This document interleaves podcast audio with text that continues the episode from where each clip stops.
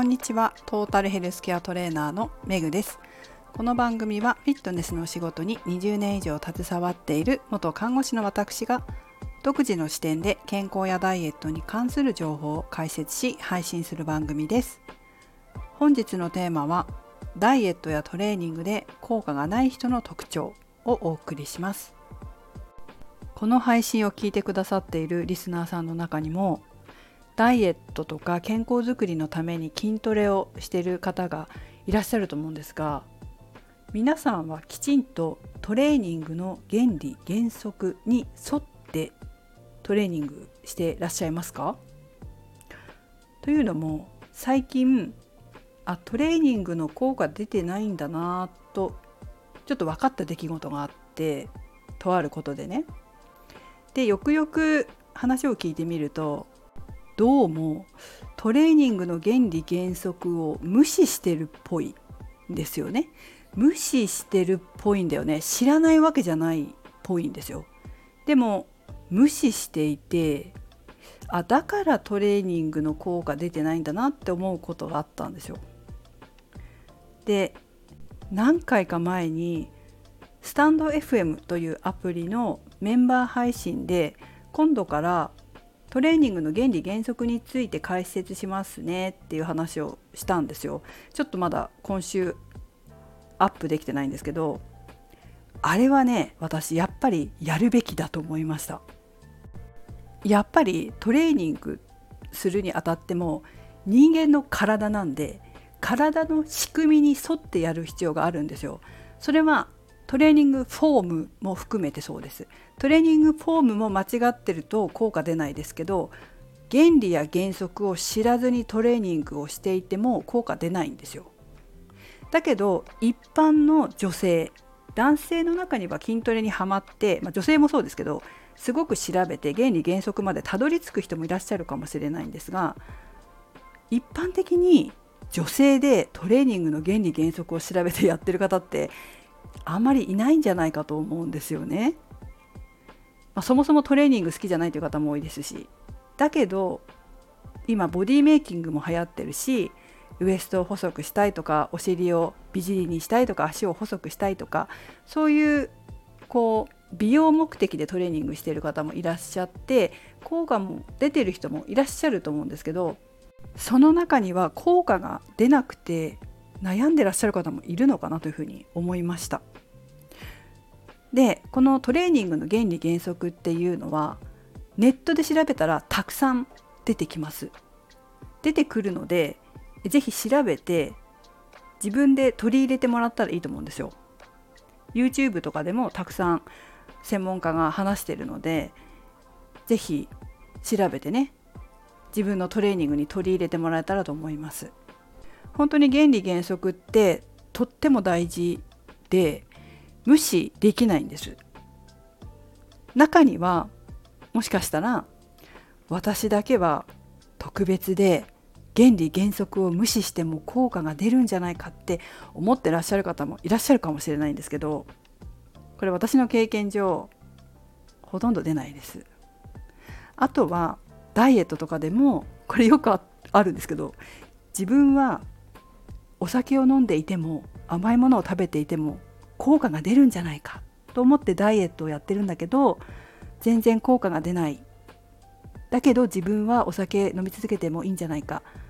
甘いもの食べててもいいんじゃないかって心の片隅の方でうっすら感じているみたいなケースってあるんですよね。で私はダイエット指導する時に特に食事指導も併用する場合は食事を見るのと同時に体重体脂肪率も必ずチェックするんですよ。でお酒やめたくない甘いものやめたくないっていうケースもあると思うんですけど結局食べたものは必ず 体に出ちゃうからなかなかやっぱり痩せなくて途中でお酒を本当にやめたりとか甘いものをやめたりとかになってくるわけですよ。そうすると体重体脂肪率が本当に減りだしてやっぱりお酒ダメなんだ。やっぱり甘いものってダメなんだっていうふうに気がつかれるわけです。でもこの自分だけは大丈夫なんじゃないか。自分だけは特別なんじゃないかと思い込んでる時期が長いとちょっともったいなくないですか？やっぱり痩せるのも理想の体型になるのも遅くなりますよね。だからより早く自分も普通の人間なんだと。体の仕組みはみんなと一緒なんだということを自覚していち早く原理原則に従った体づくりを取り入れた方が筋トレもダイエットも効率的で効果的でお得なんじゃないかなって思いますね。これまでの私の指導経験上も。自分は大丈夫なんじゃないかとかやめたくない甘いものやめたくないお酒やめたくないっていう気持ちが やっぱ長引けば長引くほど結果が出るのが遅かったりするのでそれはちょっともったいないんじゃないかなというふうには思っております。まあ、ただですねこのダイエットもそうだし筋トレもそうなんですけどちょっと調べたら情報が出てきて特に深い専門知識がなくても意外と自分でできちゃったりするじゃないですか。なので取り組みやすいのは取り組みやすいんですよね。あとトレーニングなんかは学生時代に部活でやってましたっていう方は取り組みやすいとは思うんですけれどもでも一個気をつけなきゃいけないのは果たして学生時代にやってきたトレーニングがトレーニングの理論だったり人間の体の生理学的に合ってるものなのか、まあ、解剖学的もそうだけど合ってるものなのかっていうところなんですよ。でパーソナルトレーニングの指導をしていると、まあ、トレーニングの指導に来る時点で話を聞きに来てるわけだから特にそうなんだけれど学生時代に部活で筋トレはやってましただけどやってた筋トレがそもそも学生の頃だし顧問の先生も運動の先生じゃなかったから正しいかどうか分かりませんなので教えてくださいっていう姿勢なんですよ。でそういう方はもうそもそも聞く耳を持っていらっしゃってるから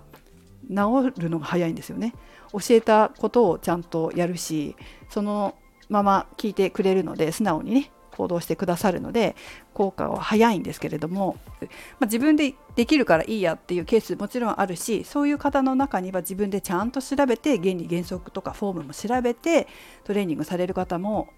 いらっしゃると思うんですけどそうじゃなくて本当にこう聞きかじりとかでトレーニングしちゃうと本当に効果出にくいし安全面でも結構危険なトレーニングしてるなって思うケースが多いから本当に注意が必要です。ね人間体って自分のものだしなんかその辺に情報はたくさん載ってるしなんとなく良さそうだなと思って始めるんだけれどもやっぱり効果が出ないとかちょっと痛めたりとかするっていう場合はその仕組みに沿ってないっていうことがほとんどなんですよね。体の仕組み、まあ、生理学的な体の仕組み解剖学的な体の仕組みに沿ってないから効果が出なくてそして安全面でも懸念があり怪我につながるっていうことが多いので何も知らずにただ適当にやるっていうのもできなくはないけどまあ、怪我とかにつながるリスクもあるし非効率的であったりするのでその辺は私は注意が必要なんじゃないかなというふうに思っています。ということで、えー、次回からメンバーシップではスタンド FM のねメンバーシップ向けの配信ではトレーニングの原理原則をお伝えしていくんですがちょっとねいろいろ調べててすごい面白かったんですよ。こういうトレーニングの原理原則なんて決まったものだと意外と思いがちですけど調べてたら私が勉強したのは5つのあ3つの原理5つの原則なんですね。一般的に3つの原理5つの原則で、えー、知られてるんですが調べてたら厚生労働省は6つの原則で書いてあったし中には7つとか8つとか書いてる人もいてでさらにはもっと調べてたらこの原理原則はこう指導する人とか研究者によって見方が違うから本当はこうじゃないかみたいな新しい意見が出てたりとかあななかなか深いなと思いながらねそもそも原理って何だとか原理の定義は何だ原則の定義は何だみたいなのまで言及してるものもあってすごいこう面白かったんですよ。しかもそれがとある大学のあのなんか論文みたいになって出てきてああなるほど。今はこういうふうにも言われてるんだなとかやっぱりこう医学的な肉体の研究も進んでるしあだんだん変わるんだな本当にこう理論だとかなんだって言っても時代が進歩すれば理論も進歩していくし研究も変わっていくし変化していくものなんだななんていうふうに思いました。ただ私がこのメンバーシップで話す素人女子でも分かるトレーニングの原理原則は一応厚生労働省のホームページにのっとったものを女性でも分かりやすく伝えていこうかなというふうに思っております。いろいろこう意見とかはあるかもしれないけれども、まあ、ベースかなとは思うのでそちらを参考にお話ししていこうと思います。まあ、機会があればそのこれまでの原理原則に異を唱えているとある大学のレポートっていうか論文みたいなのも解説できたらなとは思いますけれども、まあ、ちょっとマニアックになってしまう場合は簡単にぐらい触れようかなって感じかな。はいということで、えなるべく今週メンバーさん向けに素人女子でも分かるトレーニングの原理原則を配信していこうと思っております。ちょっと今日までイベントがあってバタバタするので、えー、このイベントが終わったらゆっくり時間が取れるのでその時に配信させていただきますね。はいということで、えー、ダイエットやトレーニングで効果が出ない人の特徴は体の仕組みやトレーニングの原理原則に従ってないということが結論です。それではメグでした。